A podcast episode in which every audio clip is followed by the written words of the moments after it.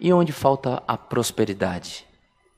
A porta é por esse caminho também. Hoje o Senhor prometeu que se nós nos colocarmos em condições e termos fé e lutarmos, o Senhor será conosco. Então devemos orar pela igreja, orar pelos nossos irmãos.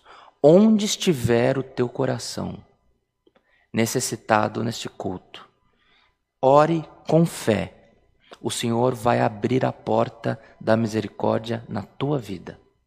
E nesta porta você receberá o que você busca, e por essa porta haverá uma grande bênção de Deus na tua vida.